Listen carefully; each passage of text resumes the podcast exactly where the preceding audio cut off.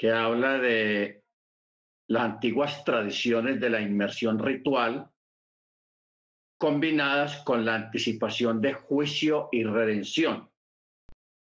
Hallaron medio en Israel entre las abluciones del hombre que señalaban la redención y el éxito del acto fue mayor de lo que pudo haber soñado. A este se sometió el mismo Machía y luego lo invistió de poder para la comunidad del reino. ¿Ok? Entonces, es importante, hermanos, saber de que a través del Tevilá es que viene un cambio de estatus. Pero primero vamos a orar. Vamos a orar primero para que todos estemos mejor. Eterno, te damos gracias en el nombre de la don Yeshua por la oportunidad que nos brindas de estar delante de tu presencia. Te bendecimos, te honramos, te damos el honor y la gloria porque solamente usted la merece. Concédenos en esta noche tu rajem, tu bondad, tu misericordia y que todos seamos edificados con el poder de tu palabra. Te damos gracias, te lo pedimos en el nombre de nuestro Adón Yeshua Hamachía. Amén. Amén. Muy bien. Eh, a modo de, recordatorio, yo quiero recordarles, hermanos, de que dentro del cristianismo se piensa que Yeshua o Juan el Inmersor fue precursor de lo que se llama el bautismo, porque eso le han hecho creer a la gente. O sea, el, cristianismo nunca ha tenido el, el deber o nunca ha querido mostrar la realidad de todo lo que hay en la Torá, sino que la mayoría de las enseñanzas que se han impartido allá son como si fueran propiedad de ellos y han omitido y han dejado muchas cosas afuera. Muchas cosas que son importantes las han dejado afuera como una forma de antisemitismo, pues, que eso es antisemitismo. ¿Por qué es antisemitismo? Porque es una costumbre, por ejemplo, el tevilá o el rito de purificación, eso es una costumbre que viene de la época de Moisés. Entonces, como se le hizo en el cristianismo se le hizo tanto énfasis al NT, al Nuevo Testamento, entonces han querido borrar vestigios de cualquier indicación o mención del bautismo antes de, de Yeshua o antes de Juan el Inmersor. Entonces, lógicamente eso acá ha traído una confusión porque al haber adoptado la palabra griega bautizo, lógicamente la palabra bautizo es una palabra que no tiene, no te introduce, no te lleva, no te llama la atención a lo que dice la Torá y a lo que dice el Antiguo Testamento, o sea, los términos hebreos que se utilizaban para este acto. Entonces, por eso, lógicamente, pues no se mencionaba mucho acerca del, del Tevilá, porque adoptaron la palabra bautismo. Bautismo. Y aparte de eso, de adoptar la palabra bautismo, también se adoptó la costumbre de bautizar infantes, bautizar niños, que eso sí no está estipulado en la Torá. La Torá nunca habla de bautizar niños o sea, la inmersión a los niños, Ah, de los niños solamente se menciona que eran presentados al Eterno. Eran presentados al Eterno recién nacidos, pero no dice que fueran bautizados o que se les hiciera inmersión o tevilá, de ninguna manera. Entonces, lo bueno, hermanos, de, de estar ahora en las raíces hebreas de nuestra fe, en la Torá, en la Tanakh, es volver a rescatar estos temas y, no, no solo rescatarlos, sino vivirlos y conocerlos para que conozcamos todo realmente el, origen de las cosas, el origen de un acto, el origen de otro acto, el origen de una oración, el origen de, de cosas que se practican, pero que la gente no conoce el origen de ello, el por qué y para qué y cómo. ¿Ok? Baruch Entonces, cuando miramos, hermanos, esta parte de la mikveh, la inmersión, es un ritual de purificación que involucra el mismo concepto. ¿Cuál? Que el agua en sí no está limpiando algo sucio, porque el agua no limpia pecados, ni tampoco limpia cuestiones de conciencia. Lo que la migbe hace es que modifica la condición espiritual de la persona y lo transforma del estado de tamé en que está, o sea, impuro, al de tajor, o sea, puro. Evidentemente, esta perfección o esta purificación es más bien un cambio de condición que un cambio de limpieza. Bueno, por aquí comenzamos mejor. Cuando una persona está alejada del eterno, esa persona está en un estado de impureza, porque ya nosotros hemos entendido que lo que hace pura a una persona, lo que hace santo a una persona, es la obediencia al mandamiento. No que le digan santo y ya, no. O usted es santo, no. Sino la obediencia al mandamiento es lo que hace santo a una persona, la obediencia. Entrar al Shabbat, eso es santificar el Shabbat y eso hace más santa a la persona. ¿Por qué? Porque está bajo obediencia bajo obediencia de santificar un día, que es el, día del Shabbat. ¿Ok? Entonces, lo que ocurre es que el Eterno para este acto, que no son palabras, sino un acto, él decretó que este acto se hiciera en agua y particularmente en aguas vivas. ¿Ok? En aguas vivas. Entonces, ¿qué ocurre?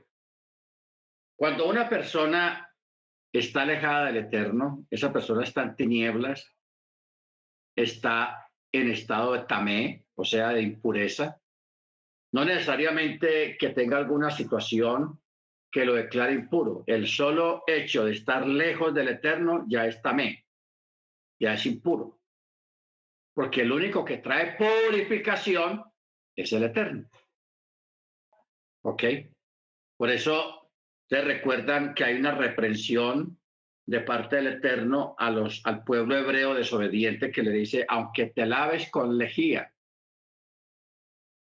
aunque te laves con una cosa y con la otra, de todas maneras eres impuro, estás contaminado, porque no es el agua o el jabón o, o algún desinfectante que declara puro a una persona, no, de ninguna manera. Lo que se declara a una persona es la obediencia al mandamiento. ¿Ok? Ojo con esto. Es la obediencia al mandamiento. ¿Ok?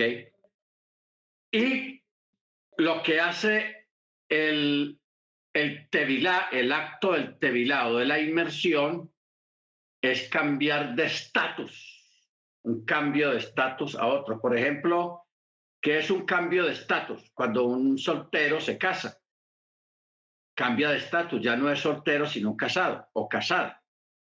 Eso es un cambio de estatus. Si una persona se va para otro país, muy lejos, donde hay otro idioma y otras costumbres, esa persona está cambiando de estatus está cambiando de lugar, se está sometiendo a otras costumbres, a otro idioma, a, otros climas, etcétera, etcétera. Entonces, por eso, hermanos, es que cuando una persona se acerca al Eterno, uno de los principales eh, conductos regulares que deben de haber para que esa persona sea aceptada dentro de esa comunidad o dentro de ese grupo en el que va a entrar de como nuevo, la persona tiene que hacer tevilá. Hace tevilá. Porque ese tevilá le hace cambiar de estatus, o sea, deja lo que dejó atrás para comenzar algo nuevo. Pero también la migbe o, o, el tevilá, si lo miramos a la luz de este concepto, nos damos cuenta que el, el, la migbe también representa el seno materno. Cuando un individuo se introduce en la migbe, es como si retornara al seno materno y cuando emerge es como si hubiera nacido, como si volviera a nacer, alcanzando de esta forma una forma nueva, una mente nueva, una condición nueva y una vida nueva. ¿Ok?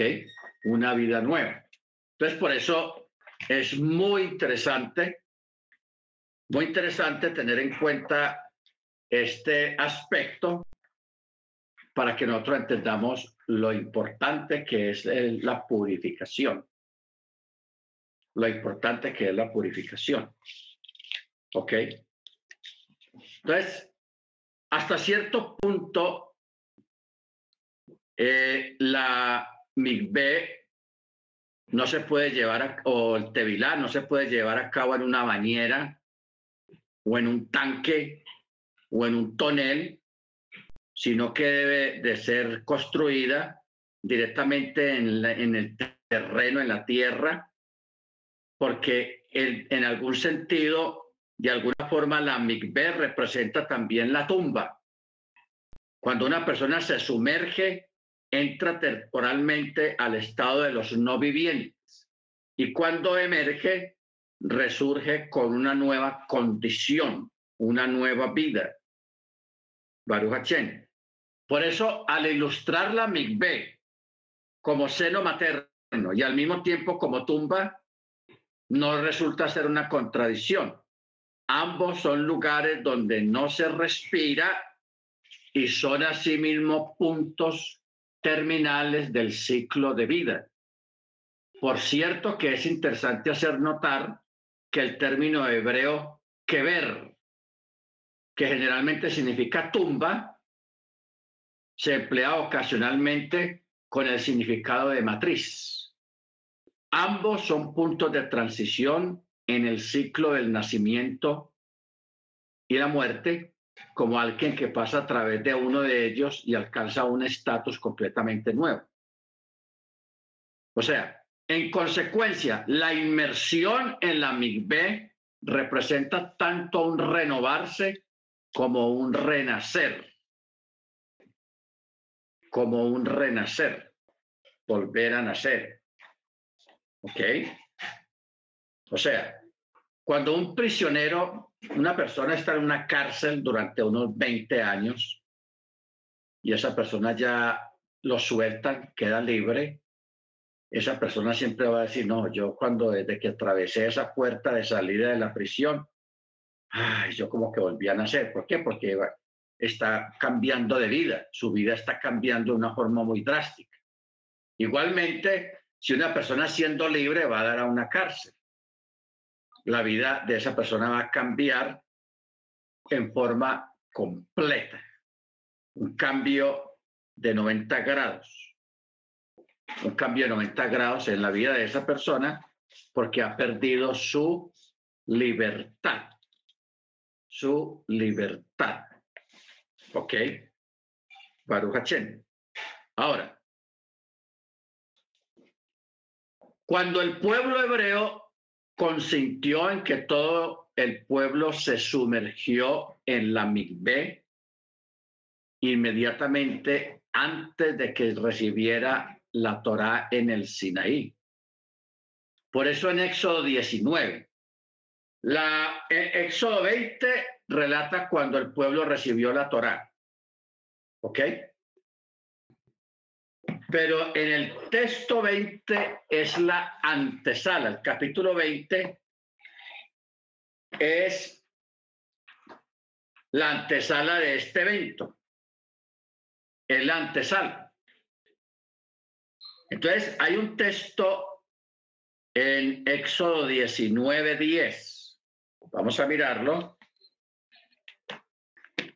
Éxodo 19, 10 dice, entonces Yahweh dijo a Moche, ve al pueblo, santifícalos hoy y mañana y laven sus vestidos.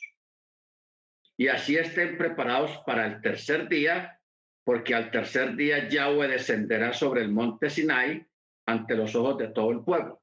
¿Ve? Entonces, aquí los mandó a purificarse.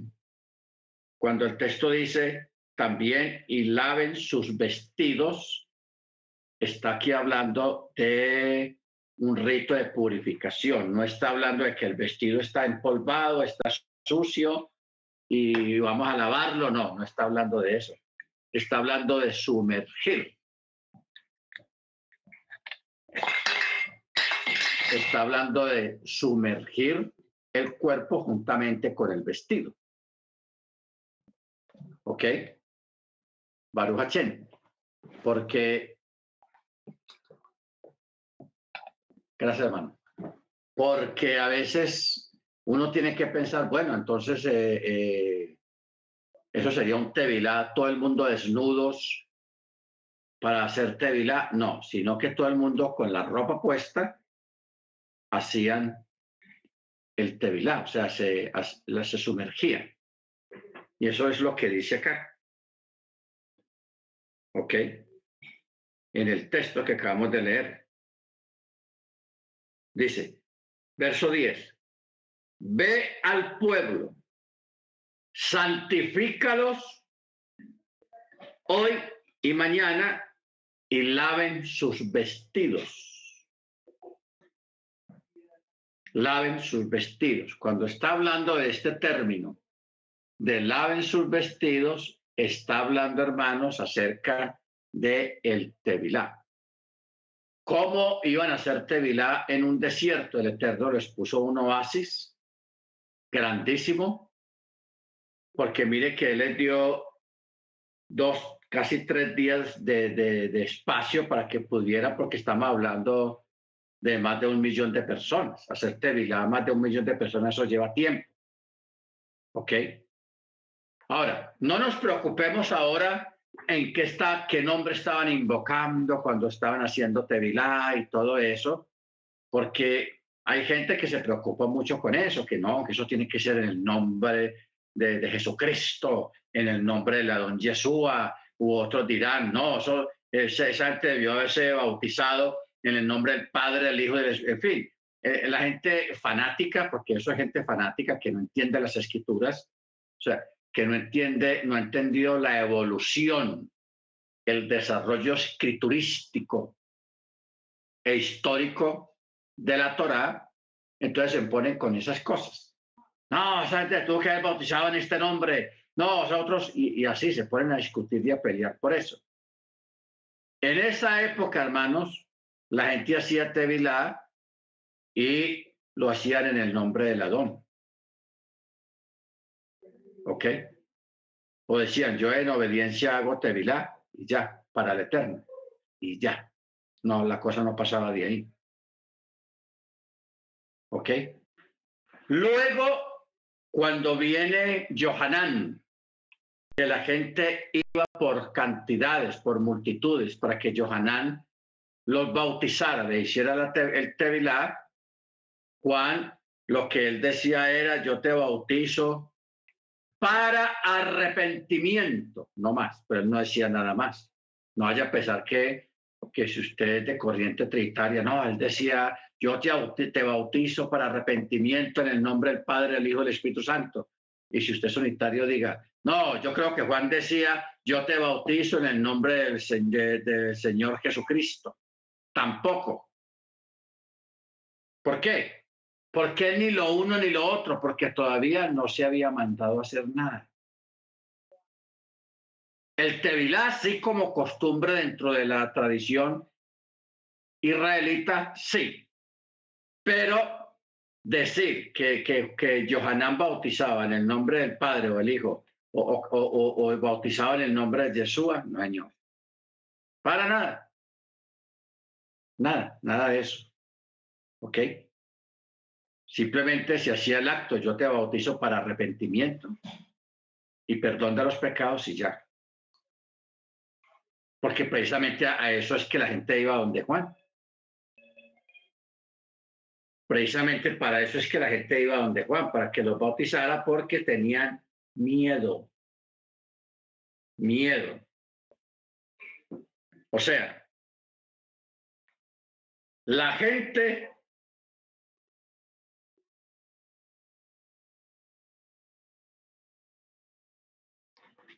La gente,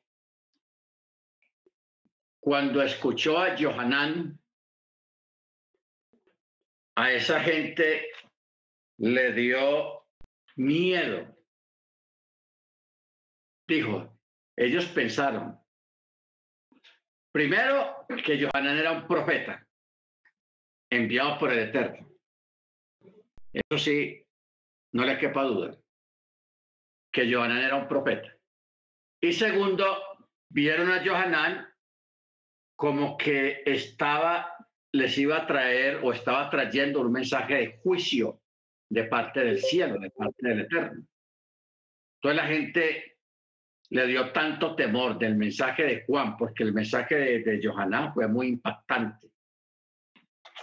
Fue muy impactante. La gente quedó impactada con, con el mensaje de él que la misma escritura dice que las multitudes iban y lo buscaban y le decían que los bautizara. Bautízame, Juan, bautízame. Tengo miedo, tengo miedo. tenemos temor de que algo va a pasar. Entonces Juan, él lo regañaba. Y la generación de víboras, ¿quién nos combinó a, a huir de, la ira venidera? O sea, él mismo ratificaba el miedo que la gente tenía. Entonces, la gente iba por multitudes, Johanán los bautizaba, le hacía el tevilá, y así poco a poco se fue formando un grupo que fueron los seguidores de Juan. ¿Ok?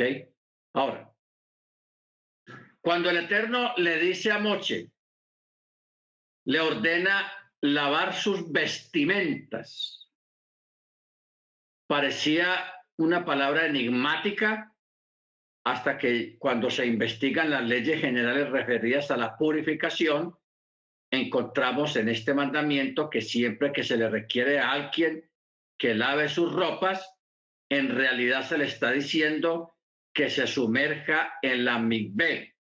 Entonces es cuando la Torah establece que un individuo debe de lavar sus ropas, porque no está hablando de lavar la ropa porque está sucia. No, sino que con la misma ropa que tiene, con la que está haciendo tevilá, lógicamente la persona no va a hacer tevilá en cueros, o sea, desnudo. Lo va a hacer con la ropa que tiene puesta y al mismo tiempo esa misma ropa también entra en ese estatus. Entra en ese estatus de ser purificada. ¿Ok? O sea, tanto la ropa como el cuerpo debe entrar en la mikveh. De este modo se tiene el conocimiento a través de la tradición de que una parte importante de la preparación destinada a recibir los diez mandamientos consistía en la inmersión en la mikveh. ¿Ok?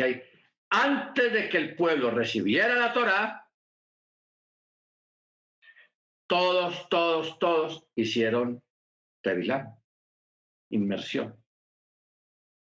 Y eso fue dos días antes de que el pueblo recibiera la Torah. O con eso. Bendito sea el nombre del Eterno. Ahora, de igual manera, cuando una persona hace conversión al judaísmo, tienen la obligación de participar del pacto en medio de vosotros en vuestras sucesivas generaciones y desea hacer un sacrificio ígneo en olor que apacigua a Yahweh, lo hará tal como ustedes lo hacen. Un mismo estatuto tendréis para vosotros, los de la congregación, como para el extranjero que habita entre vosotros. Habrá un estatuto perpetuo delante de Yahweh por vuestras generaciones, tanto para vosotros como para el extranjero. Una sola ley y un solo decreto tendréis para vosotros y para el extranjero que habita entre vosotros. Ahora, yo quería mirar, hermanos, que esto se hace extensivo cuando también se le hace eh, inmersión, lo que es a las ollas, platos y todos los otros utensilios de cocina y de comida, de todos los usos de la misma que quizás sea el menos conocido y es sin embargo de mucha importancia.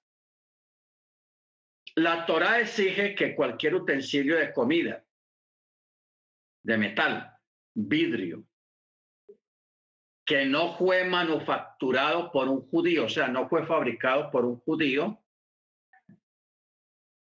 por un no judío, o de su pertenencia este objeto debe ser sumergido en una migbe antes de ser usado para la comida dentro de la casa. Eso en el mundo moderno se le llama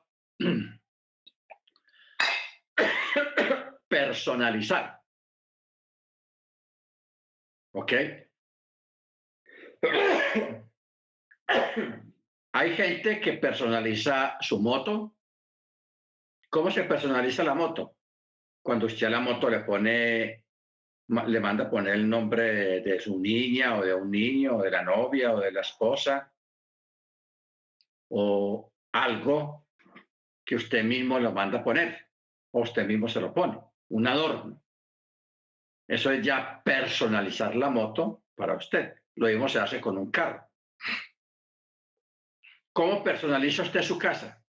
Cuando usted pone fotografías de, la familia suya o de usted mismo, fotografías en marco en las paredes, o usted, eh, eso es una forma de personalizar la casa, de que es su casa y de que usted vive en ella.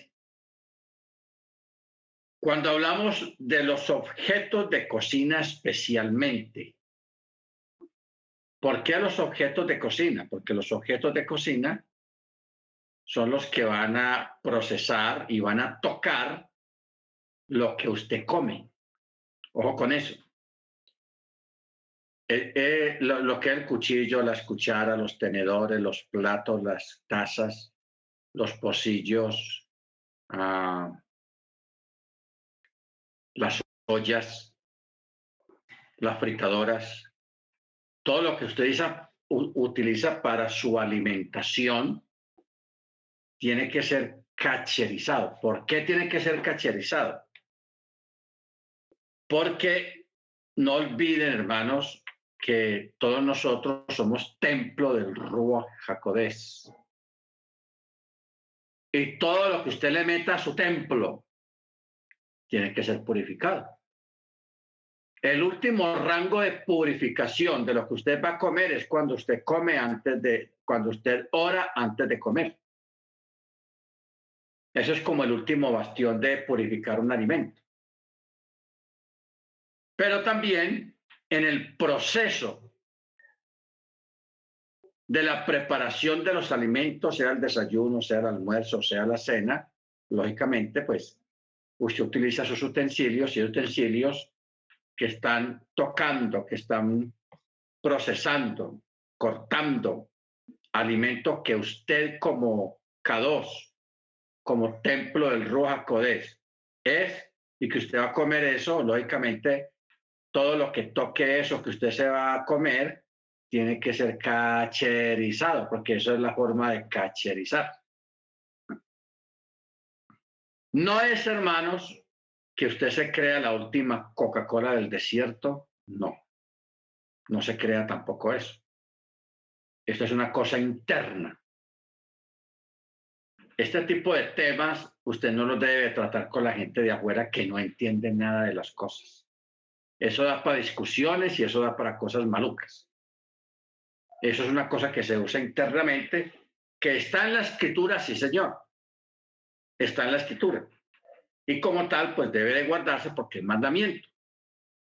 Ahora, usted me imagino que debe tener en, su, en la punta de su lengua la pregunta, bueno, entonces si a uno le invitan a comer a una casa de un primo, de una prima, de un tío, de una hermana, un hermano, la abuela, de mi mamá o mi papá, que no son creyentes, entonces, entonces, lo más lógico es, de lo que se hace ahí es, por eso se hace la oración. ¿Ok? Si usted le invitan a un algo por allá, de una, un amigo, un vecino, un primo o alguien que no es creyente, eso no quiere decir que usted no le va a recibir nada de esa persona, usted le puede recibir. Simplemente que usted, antes de comer, tiene que orar, darle gracias al Eterno. Y eso es lo que Jesús dijo y Pablo lo ratificó, que la oración del justo santifica el alimento, que no pasó por el proceso que estamos explicando que se hace en cada hogar. Entonces, ¿qué hacen los ortodoxos en este caso? Los ortodoxos no van a comer. Usted nunca va a ver un ultra ortodoxo o un ortodoxo en un restaurante común, nunca.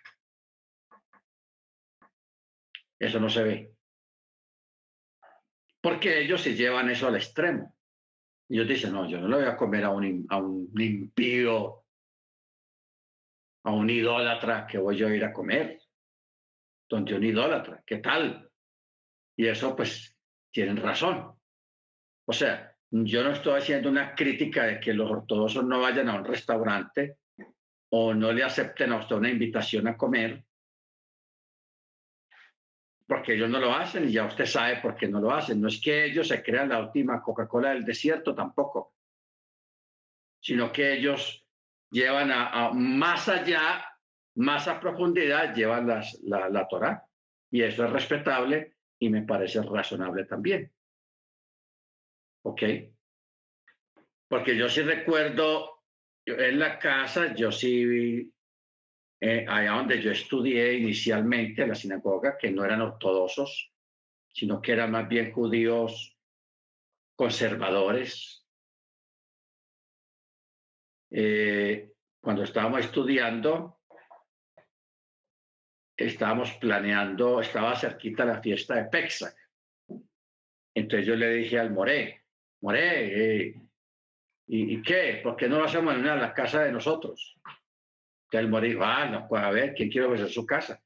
Yo ofrecí mi casa y él no dijo, no, es que en tu casa no se puede porque tú no, eh, no. Allá organizamos tremenda comelona, tremenda fiesta de Pexa, cena de Pexa. Lo hicimos en la casa y el More fue, fueron varios judíos, pero no ortodoxos, sino conservadores. Y estuvimos en la casa ahí comiendo, cenando, haciendo la ceremonia, bien bueno, y eran judíos, pero eran judíos no ultra ortodoxos. Pero un judío ultra ortodoxo, ese sí, no va. No te acepto una invitación. Que un restaurante, vea, ese es un grill 10 estrellas, no importa que tengan 10, 20 estrellas o se haya estrellado, no va. No va. ¿Por qué? Porque ellos se atienen severamente al reglamento de que ellos comen a través de utensilios que ya han sido cacherizados. Por eso, recordemos cuando Trump, el presidente Trump, asumió la presidencia en los Estados Unidos, una de las primeras cosas que él hizo fue cacherizar la cocina de la Casa Blanca. contrató un, un rabino experto en eso para que cacherizara toda la cocina y todos los utensilios. ¿Cómo se cacheriza una casa grande donde mantiene mucha gente? Se separan platos, cuchillos, tenedores, cucharas, vasos, cafeteras, y se separan en dos mitades. Unos son pasados por agua, se, se sumergen, y los otros no. Entonces, ¿por qué? Cuando el presidente y su familia están ahí, y el yerno, porque el yerno de, de Trump, él es judío ortodoxo, él es judío. Bueno, no digamos que ortodoxo, pero él es judío practicante. Entonces, primero le hicieron una limpieza a toda la cocina, el techo, las paredes, los pisos, los fogones, los frigoríficos, una limpieza exhaustiva de purificación. Luego, los platos se dividieron, todos los, los, los platos, cucharas, tenedores, vasos, todo eso, lo dividieron en dos. Unos, una mitad eran los cacherizados, los, los sumergieron y los otros no los sumergieron. Entonces, en los que no sumergieron, ahí comían los ministros, que el general, que el comandante, que el servicio secreto, que los guardaespaldas, ellos comían ahí, en esos otros platos. Y en estos, los que habían sido cacherizados, o sea, sumergidos, ahí comía el presidente y la familia y de pronto algún invitado practicante de, de Torah. Entonces era separado. ¿Dónde vemos reflejado eso? En Génesis. Cuando Joseph estaba en Egipto, acuérdese que Joseph comía parte de donde comían los egipcios. ¿Ok? Claro, ya era como al contrario. Como yo se estaba en Egipto, en Egipto los egipcios no permitían que se comer con, con extranjeros, y menos con un judío, con un israelita. Pero mire que ahí hubo separación. Y es normal y eso hay que respetar. Bendito el Eterno. ¿Estamos entendiendo? Si alguien quiere preguntar algo al respecto, bien puede, hermanos, porque esto es interesante.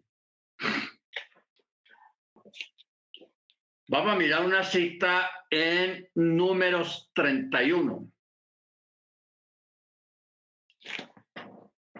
Números 31 habla de un relato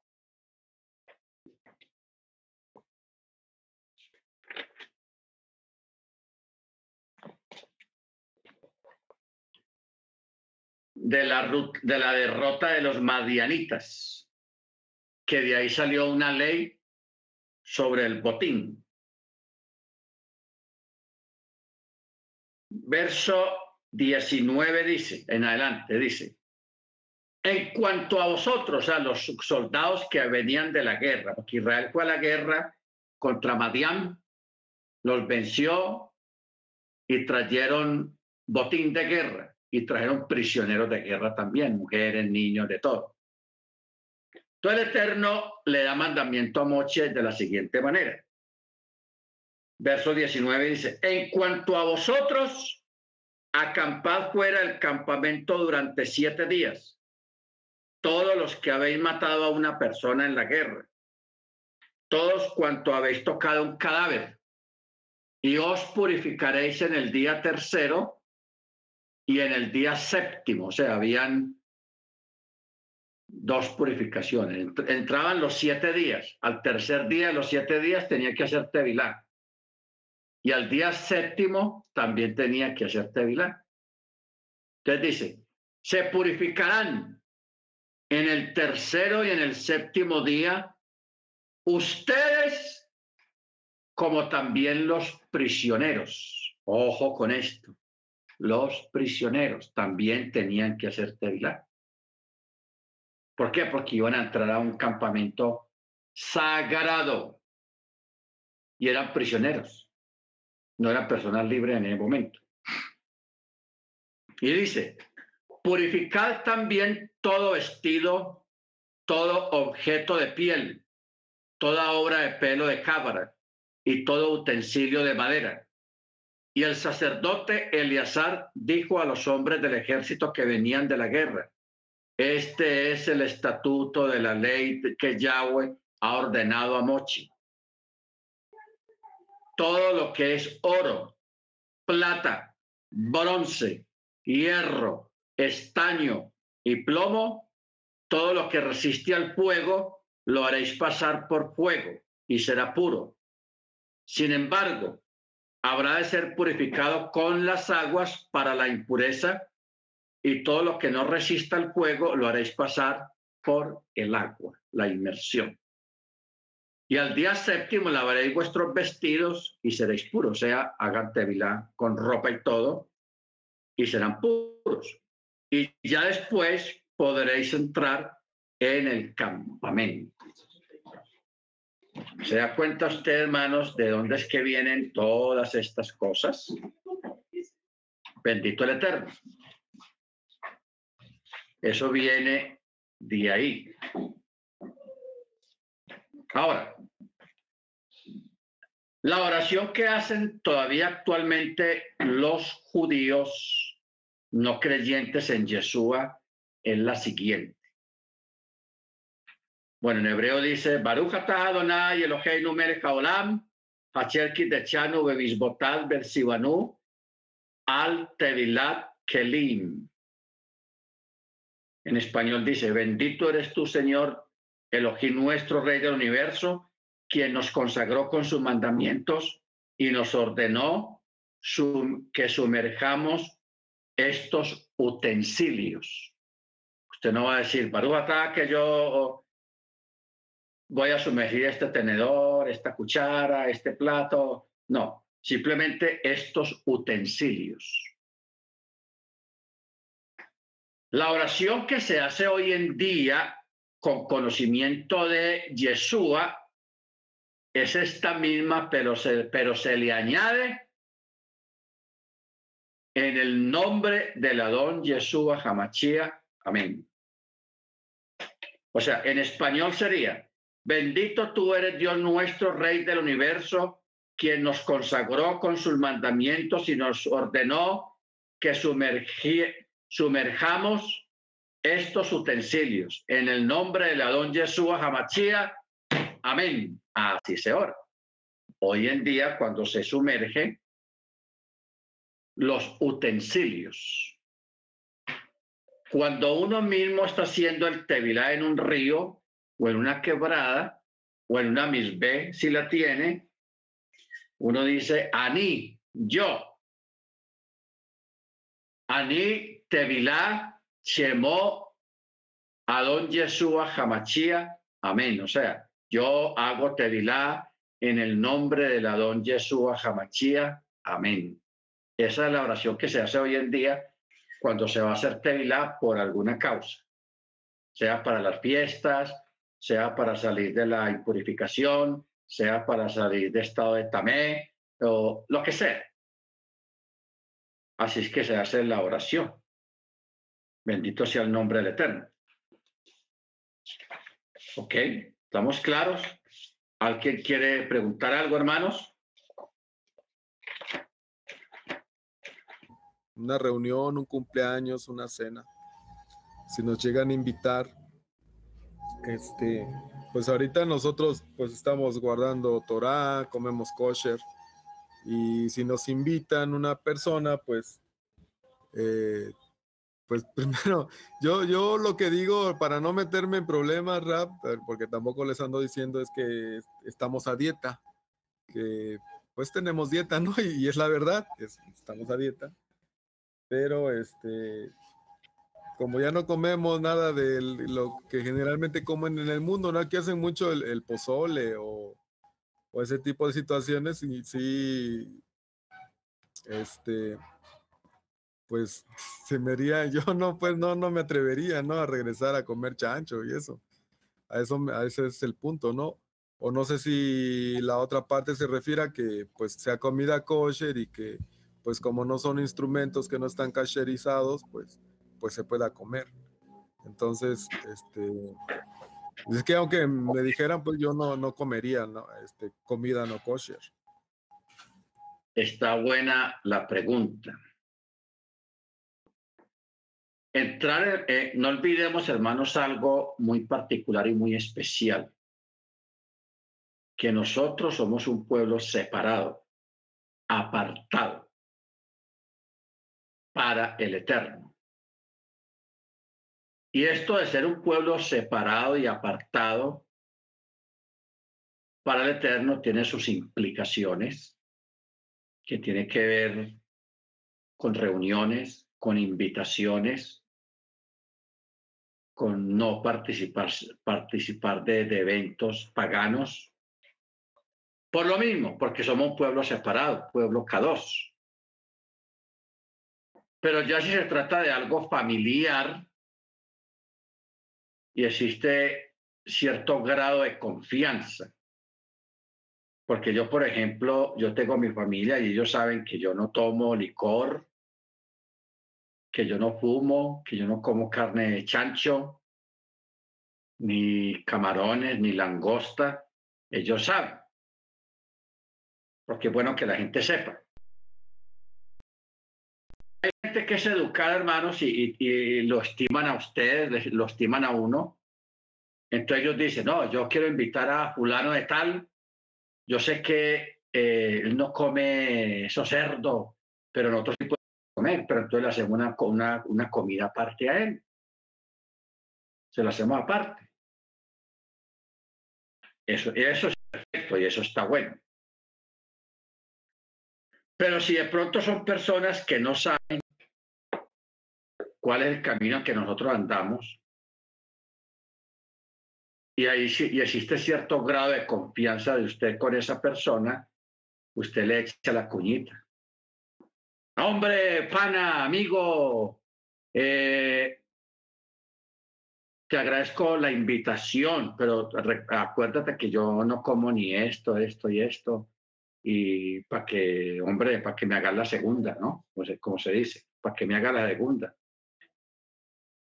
Entonces la persona dice, ah, verdad, hombre, siquiera me dijiste, hombre, para no pasar un rato maluco, no, hágale tranquilo, venga, que yo te la tengo todo usted aparte. No le vamos a dar de esto, de aquello que sabemos que usted no come. Así es bueno. ¿Ok? Pero si ya es una eventualidad que pasa mucho, que usted sin planearlo fue a dar a un lugar y ahí te ofrecieron comida y ahí está el chicharrón ahí dándole la vuelta al plato o carne de cerdo. Entonces, ahí sí usted va a decirle, hombre, qué pena, qué pena con usted, pero yo no, yo por fe, por, por, por temor al cielo, yo no como de esto.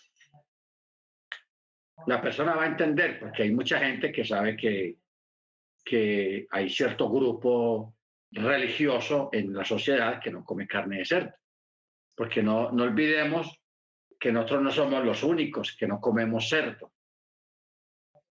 Estamos nosotros, están eh, los adventistas, está los José Smith, los mormones, están los musulmanes. Los musulmanes tampoco comen carne de cerdo. O sea, hay un gran porcentaje de religiosos actualmente en el mundo que no comen carne de cerdo. Eso no es un secreto ni un misterio para nadie. Así que podemos hablar tranquilamente. ¿Ok, hermanos? Se puede hablar tranquilamente. Ya, si damos con personas que realmente son groseros, son gente que no respeta usted, hermano, haga lo que usted es. No ir. No vaya. ¿Por qué? Porque usted es una persona apartada, separada para el reino, para el rey, para el eterno. Y eso no es cosa de títulos. Ah, no, es que yo soy... No, no, eso es que vivirlo en la práctica. ¿Ok? Eso se vive en la práctica. Bendito sea el nombre del Eterno. Entonces, es importante tener en cuenta estos detalles, hermanos. Bendito sea el nombre del Eterno. Muy bien. El término hebreo de la palabra migbe significa piscina o más bien acumulación de agua. El único lugar en donde la migbe como tal se menciona específicamente en la Torá es en, en Levíticos 11:36. Levíticos 11:36. ¿Qué dice? Serán puras las fuentes, cisternas y depósitos de agua, pero lo que toque un cadáver será inmundo. Mire usted, yo creo que entendamos bien esta palabra. Toda agua que corra, cisterna de aguas corrientes, el Eterno las declara puras.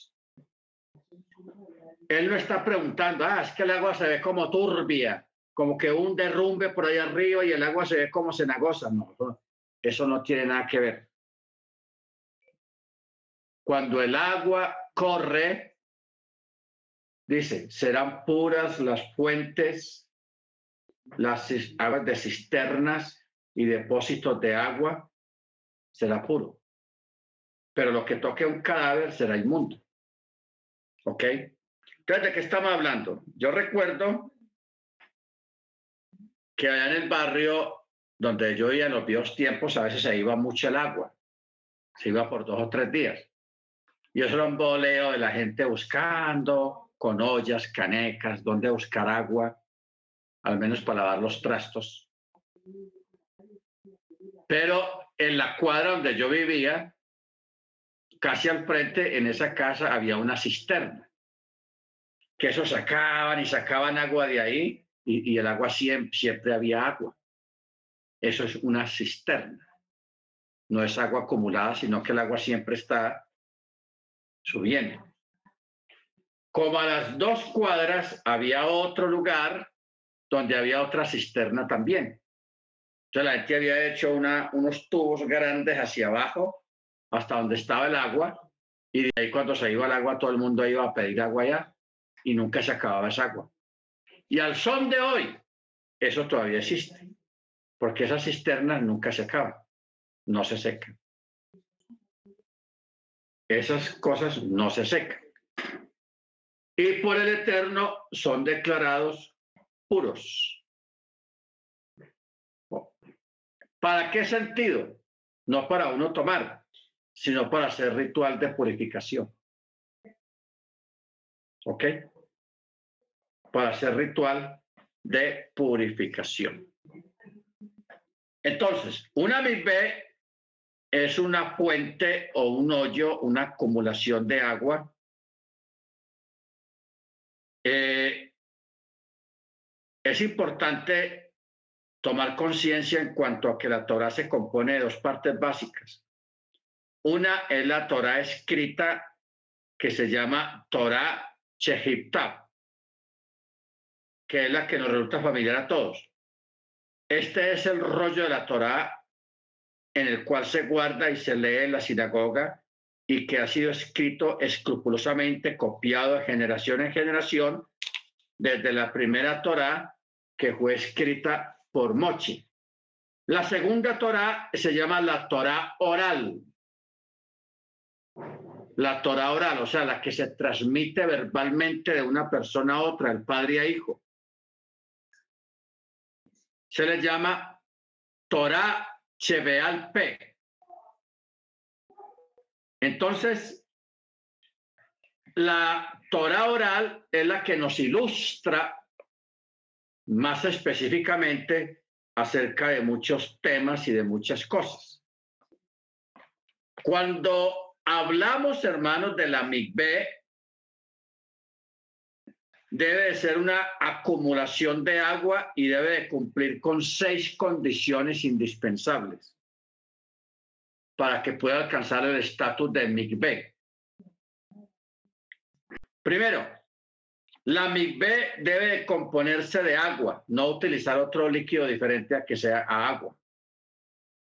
Segundo, la MIGB debe construirse dentro del suelo o bien tiene que ser parte integral del edificio construido en un terreno. Por eso yo estos días hablaba de una MIGB que construyeron en la terraza de un edificio. Forma parte del edificio. Y en la tierra debe formar parte de la tierra. No se puede eh, consistir en algún recipiente que pueda ser desconectado o que pueda ser llevado de un lado a otro como una tina o como algo que usted infla, un globo inflable, lo llena de agua y dice, aquí tengo una piscina para hacerte vilar. No.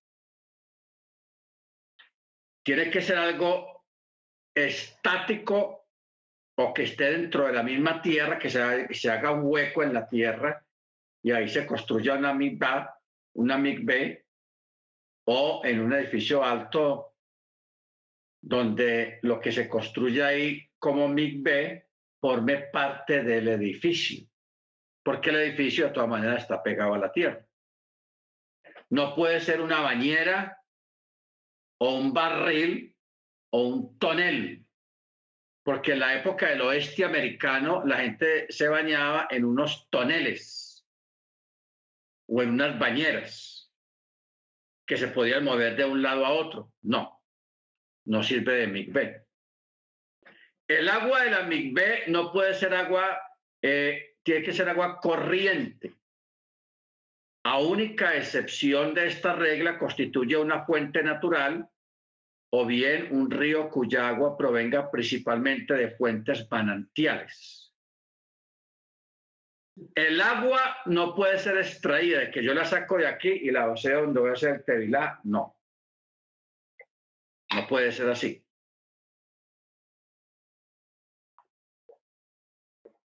tiene que ser a través de una corriente natural. Corriente natural. Y la MIB debe de, contener por lo menos unos 760 litros. Esa es la medida oficial de una MIGB, 760 litros o 40 sayak, una medida oriental o bíblica. Pero por regla general son 760 litros. ¿Ok? 760 litros de agua. Esa, esa es la, la capacidad que debe tener una MIGB para que sea declarada una MIGB también. Es interesante observar, hermanos, cómo la Torah se refiere a estas leyes y cómo nos brinda una considerable idea acerca de cómo debe ser analizada la Torah y de qué manera, haciendo un análisis adecuado, confirma la tradición oral. La siguiente explicación es algo compleja, pero puede, si lo desea, ser obviada por un lector. Cuando leemos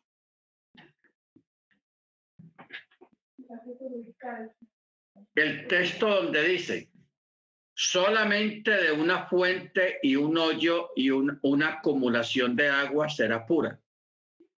Tajor. Esto está en Levíticos 11:36. Si examinamos este texto y le, le hacemos gematría, vamos a descubrir unos detalles muy interesantes. Las palabras del Eterno poseen la precisión de un intelecto infinito. Por consiguiente, No hay palabra, sutileza, estructura gramatical o ambigüedad que no posea alguna significación. Teniendo en cuenta esta apreciación, observemos que cuando tratamos de analizar este versículo, resulta bastante enigmático, o sea que vamos a introducir, introduciremos por esta razón algunas preguntas dentro del contexto de estas leyes.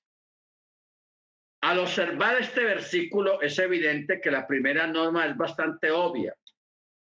La Torah establece claramente que tiene que haber una reunión de agua, agua que se junta, o sea, agua que fluye.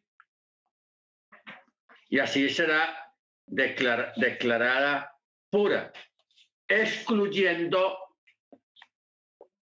cualquier otro tipo de líquido. Primera pregunta, ¿Por qué comienza el versículo con la palabra ah?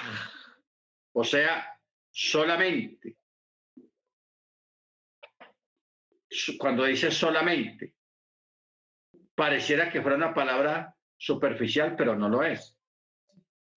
La palabra ah solamente cuando aparezca posee un significado restrictivo para ver qué es lo que restringe, debo de tomar el versículo en, su contexto.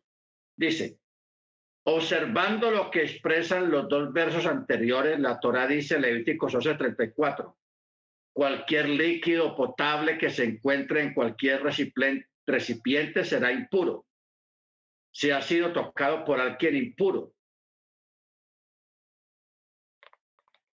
Los líquidos potables incluyen el agua, manifestando la Torah que si es un recipiente cualquiera el que contiene dichos líquidos potables, estos pueden llegar a ser impuros. La Torah afirma luego solamente una fuente o un hoyo o una acumulación de agua será pura.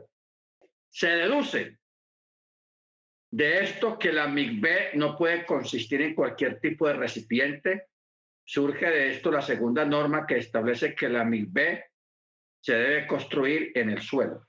¿De qué está hablando esta primera pregunta? Yo aquí tengo este vaso que tiene una aromática de Jaime. Si esto tuviera agua y yo la tuviera guardada en algún lugar y hubiera sido tocada por una persona que estuviera, fuera impura, que hubiera tocado un animal muerto, que hubiera, en fin, algún tipo de impureza, entonces esto sería impuro, yo no lo podría tomar. Y ampliando más el asunto es, como se acostumbra en la, en la, en no todas, pero sí en algunas iglesias cristianas, que llenan un tanque para hacer los bautismos y eso es agua detenida, no está fluyendo. Entonces, si ese tanque, esa agua que hay ahí, la llega a tocar una persona impura, uno solo, es que, ay, yo veo cómo está el agua, ay, el agua está fría, ay, el agua está caliente, y la toca mucha gente antes del de los bautismos, si alguien impuro toca esa agua, esa agua se vuelve impura y no se puede usar para tevilar. Claro, este conocimiento no se tiene ahí en la iglesia cristiana. Vamos a dejar la cosa quieta por ahí. Simplemente le estoy dando un ejemplo. Por eso es que usa la palabra ah, solamente. Segunda pregunta. El punto principal de este versículo radica en la mención de que una acumulación de agua es pura. ¿Por qué es necesario decir una fuente y un hoyo? ¿Por qué es necesario? Pregunta tres, ¿por qué se mencionan ambos fuente y hoyo? ¿Qué podemos aprender de uno que no podamos conocer del otro? Dice, la Torah comienza mencionando una fuente, o sea, ¿qué quiere decir fuente? Agua que corre. Esto se refiere al agua que proviene naturalmente de la tierra, por lo tanto el término fuente viene a enseñarnos que el agua en sí misma debe ser completamente natural, no procesada. La palabra que sigue es bor o hoyo. Se refiere a un agujero en la tierra y este esté o no esté lleno de agua, tal como lo encontramos en Génesis 37, 24, eh, estuvo vacío o no había agua en él. Además, bor, o sea, hoyo, no tiene que ser natural, puede hacerlo uno mismo. Un hombre como tal puede hacer una, un hoyo, como dice en Éxodo 21, 23, cuando un hombre cava su hoyo, por. A partir del término hoyo surge que ese hoyo que va a contener el agua lo puede hacer un hombre. El agua es el único elemento que debe venir de manera natural. O sea, si usted quiere hacer una migbe en la misma tierra, si la tierra es de esa tierra fina, porque hay una tierra muy fina, que usted puede hacer un hueco y le echa agua y, y, el agua no, se, no la absorbe la tierra. Hay un tipo de tierra que es así, se mantiene ahí. Si usted vive en un terreno así, usted puede, haciendo cálculos de la capacidad de los de la cantidad de litros que debe tener, que son a 760 litros. Entonces, usted la acaba y algún arroyo quebrada que haya cerquita, usted la desvía, le hace una, una franja para que el agua caiga ahí y le hace una salida para que el agua continúe. Esa es la forma de una migbe, agua corriente o fuente de agua. Cuando, usted lea la escritura fuente de agua, está hablando de agua que corre. Amén. Baruch porque usted no puede hacer un hueco, una MIB y usted coger luego con una caneca de las grandes de pintura de, cinco galones y decir que va a, llenar la MIB. No, no se puede. Tiene que ser natural, que el agua llegue ahí en forma natural. ¿Ok? Bendito sea el nombre del Eterno. Pregunta, ¿por qué se incluye el término acumulación? El versículo debía de haber dicho una fuente de agua un hoyo con agua. La palabra migbe o acumulación indica que el agua debe mantenerse acumulada en un solo lugar y con un flujo o corriente en consecuencia, encontramos cuando el Eterno dijo en Génesis 1.10, la acumulación de las aguas que la denominó mares. Por lo tanto, una acumulación de agua es el agua que permanece en un solo lugar, como si fuera el mar. Aunque el mar internamente se mueve en muchas formas, las corrientes de aguas y todas esas cuestiones, el agua se mueve. Amén. Bendito sea el nombre del Eterno. Entonces, por eso es interesante, hermanos, que cualquier persona, cualquier hermano pueda construir su propia migbe para de esa manera hacer sus tevilot cuando sea necesario íntimamente vinculada a esta enseñanza de todo lo que se halla en el mundo físico, tiene su correspondencia en el mundo espiritual. El complemento espiritual del hombre físico es su alma divina. Cuando un hombre se sumerge en una migbe física, su alma llega a estar al mismo tiempo y del mismo modo en su complemento espiritual antes de desarrollar todo esto tratemos de comprender la naturaleza espiritual del agua. El agua es un elemento líquido. El agua es una representación primaria de la naturaleza fluida. Por eso lo primero que el Eterno creó fue el agua. ¿Ok? El agua. El agua, estando en su estado líquido en forma general, pero también es un complemento de el agua espiritual.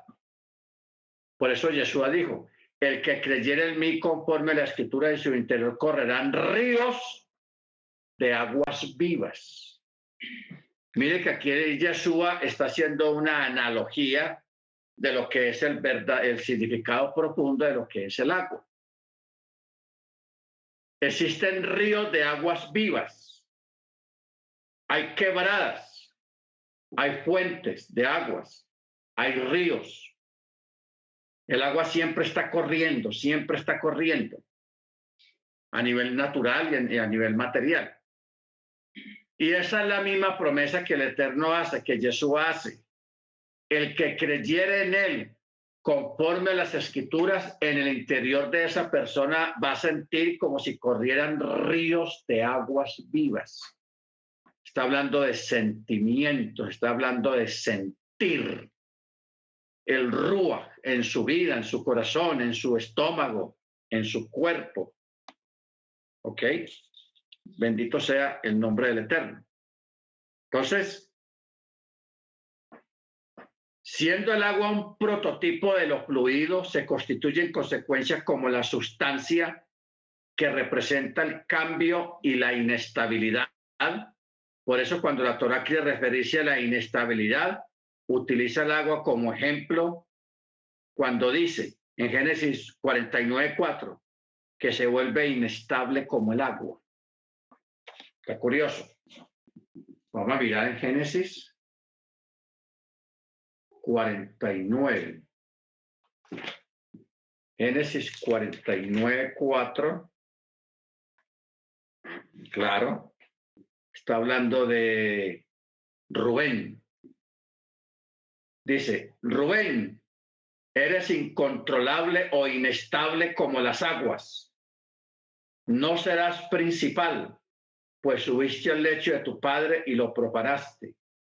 Mi tálamo escaló. ¿Ok?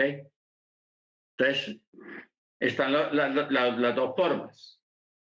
La inestabilidad y la estabilidad que puede haber una persona es un tipo de agua Amén. La vida es la única combinación de cambio y permanencia. Un ser viviente está cambiando continuamente. Sin embargo, retiene al mismo tiempo su identidad. El individuo, la persona constantemente está sufriendo cambios y no obstante sigue siendo la misma persona. ¿Ok? Cuando una persona tiene un carácter determinado. La persona está en su juventud, está en su vida de adulto, llega a la, vejez y la persona sigue siendo la persona en su carácter igualmente. ¿Ok? Entonces, el agua, aunque usted la ponga en estado gaseoso, en estado sólido, en estado líquido, es la misma agua, no cambia. Por eso el agua es tipo del ser humano pero también el agua es tipo en cuanto a llenura, es tipo del espíritu, como le dijo Jesús, el que creyera en mí. Y como le dijo también antes de esas palabras, el que tenga sed, venga a mí y beba. Venga a mí y beba. Y como le dijo la samaritana, el que tome agua de este pozo volverá a tener sed. Pero el que tomare agua del que yo le daré no volverá a tener sed jamás. Por eso la mujer le preguntó, Señor, dame esa agua porque yo no quiero volver a tener sed. Pero ella no había entendido de qué agua le estaba hablando Yeshua. Le estaba hablando del Rúa. Pero instintivamente las dos hermanos tienen mucho que ver y están muy relacionados con nosotros y con nuestra relación con el Eterno. Amén. Bendito su nombre cambiamos de estatus, nacemos de nuevo a través del agua la primera vez cuando nacemos de nuestra madre. volvemos otra vez a emular ese nacimiento cuando nacemos para vivir para el eterno, no para la naturaleza. Amén. Y nos renovamos continuamente en preparación para las fiestas, en preparación para estar delante del eterno, completamente purificados cuando hacemos tevilá para participar de las fiestas. Bendito sea su nombre.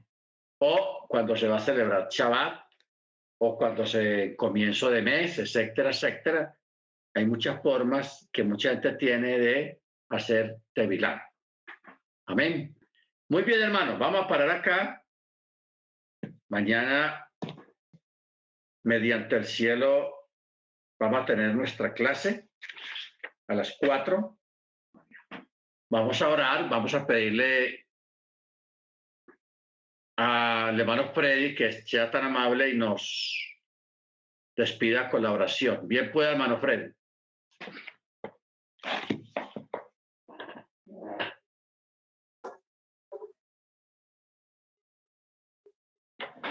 Hermano Freddy.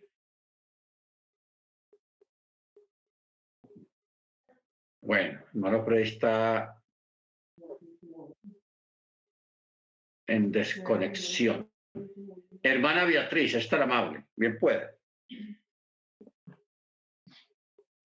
Hermana Beatriz. Salón.